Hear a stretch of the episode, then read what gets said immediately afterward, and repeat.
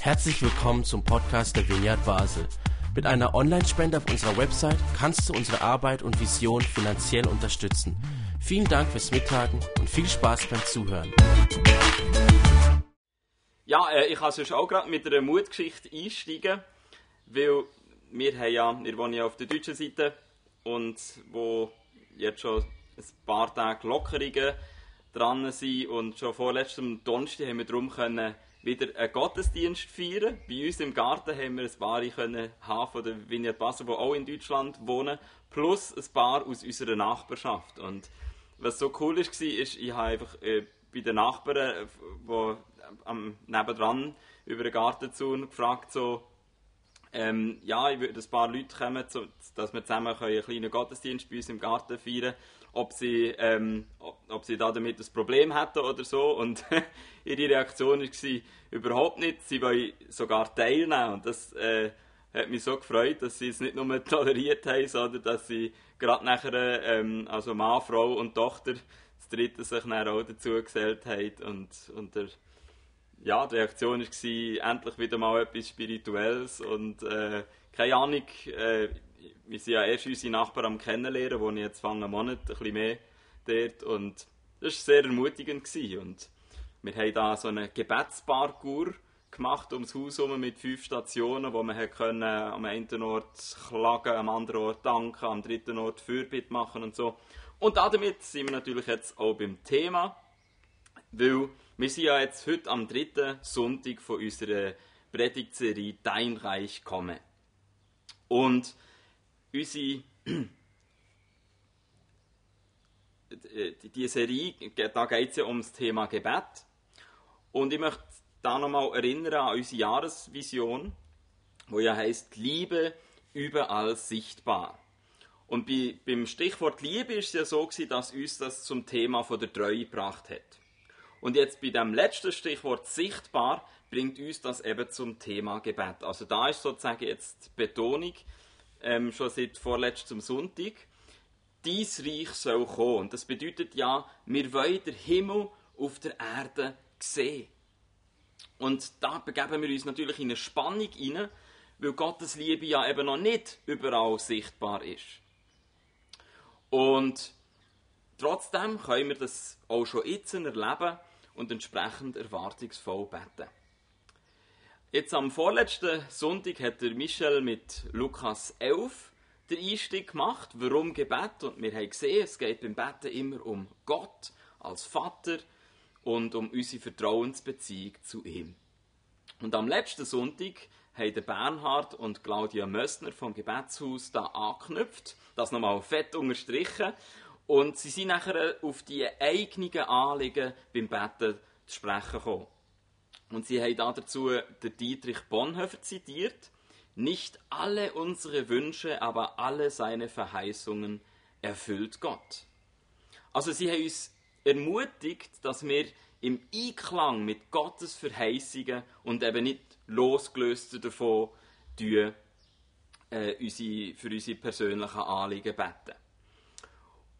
Und damit, äh, in diesem Zusammenhang, haben sie uns eben auch die Zusammenstellung gegeben von apostolischen Gebet aus dem Neuen Testament, dass wir in Übereinstimmung mit diesen Worten können beten Und jetzt, heute, gehen wir von dem Bitten für die eigenen Anliegen einen Schritt weiter zu den Bitten für andere Anliegen. Also bekannt auch einfach unter dem Stichwort Fürbitte. Und da ist das ja genauso relevant, dass wir in Übereinstimmung mit den göttlichen Verheißungen beten. Und zum Glück ist ja unsere Jahresvision Liebe überall sichtbar, eben etwas, was zu 100% mit Gottes Willen übereinstimmt. Gott hat seine Liebe uns persönlich versprochen und er hat sie auch seiner ganzen Schöpfung um uns herum zugesagt. Jetzt, wie sieht Fürbitte auf dieser Grundlage ganz konkret und praktisch aus? Also, heute geht es mir nicht darum, jetzt irgendwie eine theoretische Abhandlung zu machen und irgendetwas verkopfen, sondern ich möchte ganz einfach und praktisch werden. Und eigentlich ist so meine, meine Vision für die Predigtserie vor allem auch, dass es einfach eine Sehnsucht weckt. Eine Sehnsucht weckt für mehr Gebet. Und bei mir passiert das eigentlich, gerade wenn ich auch auf meine persönliche Geschichte zurückschaue. Darum habe ich gedacht, ich möchte einfach, einfach euch mitnehmen. Und zwar so an drei Stationen vorbei, wo ich in mein, meiner Geschichte hatte, zusammen mit Fürbitte. Und zwar hat es mit einem so einem senkrechten Start angefangen, wo ich ähm, bei Jugend mit einer Mission war. Und dort war das etwas ganz Normales, gewesen, dass man da mindestens einmal in der Woche irgendwie eine Fürbitte-Zeit hatte. Und ich weiss noch, wir haben da irgendwie mal für Sibirien Fürbitte gemacht und damit wir uns können so richtig reinversetzen äh, sind wir in einen begehbaren Kühlschrank da dazu rein und dann äh, haben wir gebetet und, und ich weiss noch, wie das mich einfach dort in diesem Kühlschrank so richtig es hat mir bettet. so, also Sprachengebet ist gekommen und äh, irgendwie habe ich sofort gewusst, oh, sonst was ich möchte beten und so. Es ist überhaupt nicht irgendwie von, oh, was soll ich jetzt da beten, Sibirien und so, so anstrengend irgendwie und muss ich zuerst überlegen und so. Es ist einfach so ein Fluss da gewesen. Und ich habe das dann auch, abgesehen von Sibirien, erlebt, auch für mein persönliches Umfeld, wo ich gemerkt habe, oh, jetzt bin ich eigentlich sieben Jahre lang hatte ich hinter mir, gehabt, als ich am Gymnasium war. Und ich habe es eigentlich immer für mich behalten. Meine persönliche Gottesbeziehung und so. Und, und die Liebe, ich, ich bin irgendwie nicht auf die Idee gekommen, ich weiß nicht, ich habe ich hab das völlig versäumt, das irgendwie mit meiner Schulklasse da mehr zu teilen. Und ich habe Mann, das habe ich verpasst, das kann ich nicht mehr nachholen. Aber was ich nachher mache, ist, ich kann für meine Matura-Klasse beten. Und ich habe nachher jeden Tag für meine äh, Matura-Klasse für jeden persönlich so ein Foto gesehen und da habe ich quasi bei allen Gesichtern entlang und jeder habe ich für, äh, äh persönlich das Gebet gehabt für den, für diese und so und ähm, ich weiß auch noch, als ich äh, nachher im Zug gefahren irgendwie, wo es dann angefangen hat, dass ich zum Studium auf Basel bekomme, dann habe ich die Zeit genutzt. Dann bin ich eingestiegen in Solothurn und nachher irgendwie bin ich im, im bin ich ich, ich, habe mich in Toilette eingeschlossen und habe dort Fürbitte gemacht und nachher irgendwann hat der Kondukteur geklopft, dann habe ich schnell das Billett gezeigt, dann habe ich gerade wieder abgeschlossen und weitergebetet, nachher das Auto habe ich müssen umsteigen, dann bin ich ins Perron ganz weit rausgegangen, wo keine Leute mehr gestanden und habe dort auch nochmal die fünf Minuten zum Betten genutzt, bis der nächste Zug ist gekommen, wo ich einsteigen und dort wieder in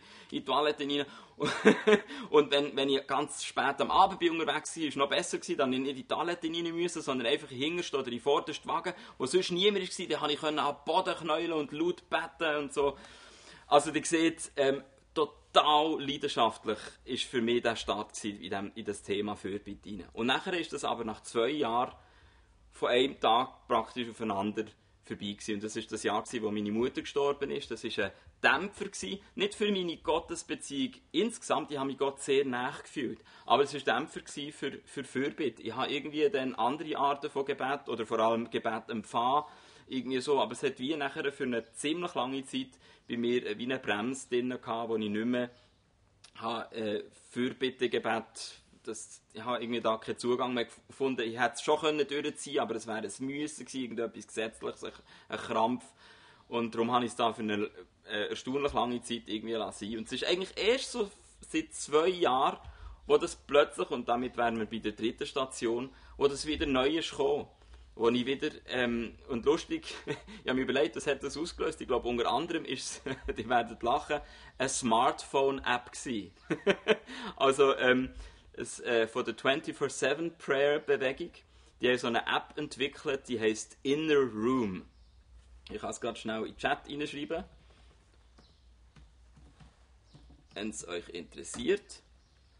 Das äh, ist eine App, da ähm, habe ich können einfach so drei Kategorien erstellen. Ich habe dann überlegt, für wer könnte ich beten ja, natürlich ist mir als erstes meine Frau, meine Kinder in den Sinn gekommen und dachte, okay, das ist eine Kategorie. Dann war glaube auch schon klar gewesen, dass ich auf Basel werde kommen, ähm, in die Vineyard, also habe ich Vineyard Basel euch äh, als zweite Kategorie und dann noch als dritte Kategorie habe ich gedacht, und jetzt einfach auch Stadt und Region Basel. So. Das sind die drei Kategorien, für die möchte ich beten und so habe ich einfach können nachher in dieser App irgendwie auf Pray Now tippen und nachher noch irgendwie Zeit einstellen, 15 Minuten und dann logischerweise hat es automatisch nachher pro Kategorie 5 Minuten erstellt und dann noch irgendwie zwischendurch Zeit, um auf Gottes Stimme zu hören Und so hat es mich durch die Fürbitte geführt und, und das hat mir richtig Spaß gemacht. Und so ist es wieder zu einem Bestandteil geworden von meinem Alltag, dass ich ja können einfach mir Zeit nehmen für Fürbitte.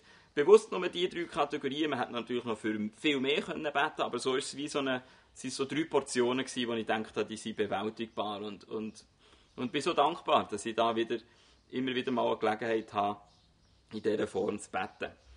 Also ich weiß nicht, ob du schon etwas bis jetzt hast können mitnehmen Entweder irgendwie hast du dich wiedergefunden in meiner Geschichte, einer von diesen drei Stationen, oder du hast die App jetzt äh, abgeladen und, und, und Lust, das auszuprobieren, oder du ähm, hast das einen hilfreichen Gedanken gefunden mit diesen drei Kategorien oder so.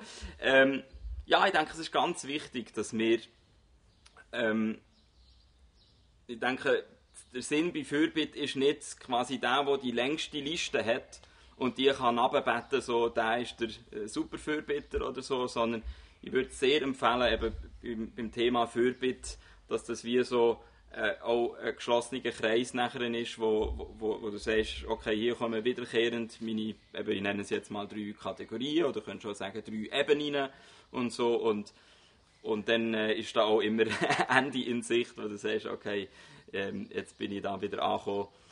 Und ähm, jetzt kann es auch sein, dass du denkst, hä, irgendwie ein bisschen komisch, wir hören Predigt über Fürbitte und es ist noch mit keinem Wort irgendwie auf die aktuelle Situation eingegangen worden. Und du denkst, also es muss doch jetzt bei einer äh, Fürbitte-Predigt oder so, hey, wir sind in einer Krise, Pandemie läuft so und du redest über Fürbitte einfach so ganz, als hätten wir einen normalen Alltag. Und darum möchte ich jetzt zum Schluss auch noch einmal ähm, das ähm, einbeziehen und sagen, ja, was könnte noch ein hilfreicher Gedanke sein, vielleicht speziell in der aktuellen Zeit. Und zwar ist es so, ähm, dass es vielleicht eben gerade könnte sein, jetzt, dass so eine Pandemie dich eher dazu bringt, dass du dich erschlagen fühlst und denkst, oh ja, es gibt so viel Not, wo soll ich dann um anfangen mit Betten und das Problem ist so komplex und groß und, und es geht ja vielleicht dann eher so, wie wo meine Mutter gestorben ist, wo bei mir eher, eher die Luft nachher ist draussen war, um jetzt irgendwie da Fürbitte machen oder so. Und ich möchte dich da ermutigen, wenn es dir so geht, ähm, dass Ah, es kommt gerade die Frage, ob ich, warum ich heute nicht auf Hochdeutsch rede. Ich habe gemerkt, die letzten beiden Mal waren auf Schweizerdeutsch. Gewesen. Jetzt habe ich gedacht, dann passe ich mich an. Ähm, aber ich kann auch gerne in Zukunft wieder auf Hochdeutsch äh, reden. ähm, Genau, also, äh, wo bin ich gewesen? Ich habe, genau, ich habe einfach gedacht, ich möchte euch nochmal ermutigen, speziell eben, wenn es vielleicht bei euch eher so wie ein Dämpfer ist, jetzt so auf, auf, euch, auf euer Gebetsleben und ihr eher euch ohnmächtig fühlt, überhaupt da äh, mit Corona und so weiter. Dann möchte ich euch nochmal erinnern an den Vers, wo der Michel mal hat, äh, seine Predigt dazu gehabt, von 2. Timotheus 1,7 Gott hat uns nicht einen Geist der Verzagtheit gegeben, sondern den Geist der Kraft, der Liebe und der Besonnenheit. Und Besonnenheit heißt ja, dass wir uns besinnen.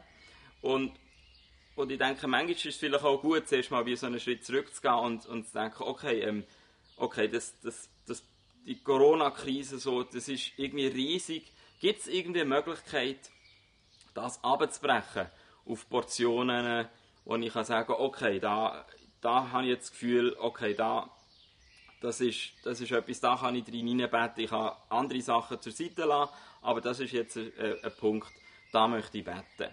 Und also einerseits eben, habe ich das ja schon mit, äh, damit, mit diesen Kategorien oder Ebenen, wo ich eben Familie, Gemeinde, ähm, Stadt und Region Basel oder so auf verschiedenen Ebenen ähm, beten und mir Gott nachher kann quasi spezifisch da Menschen oder auch Themen aufzeigen.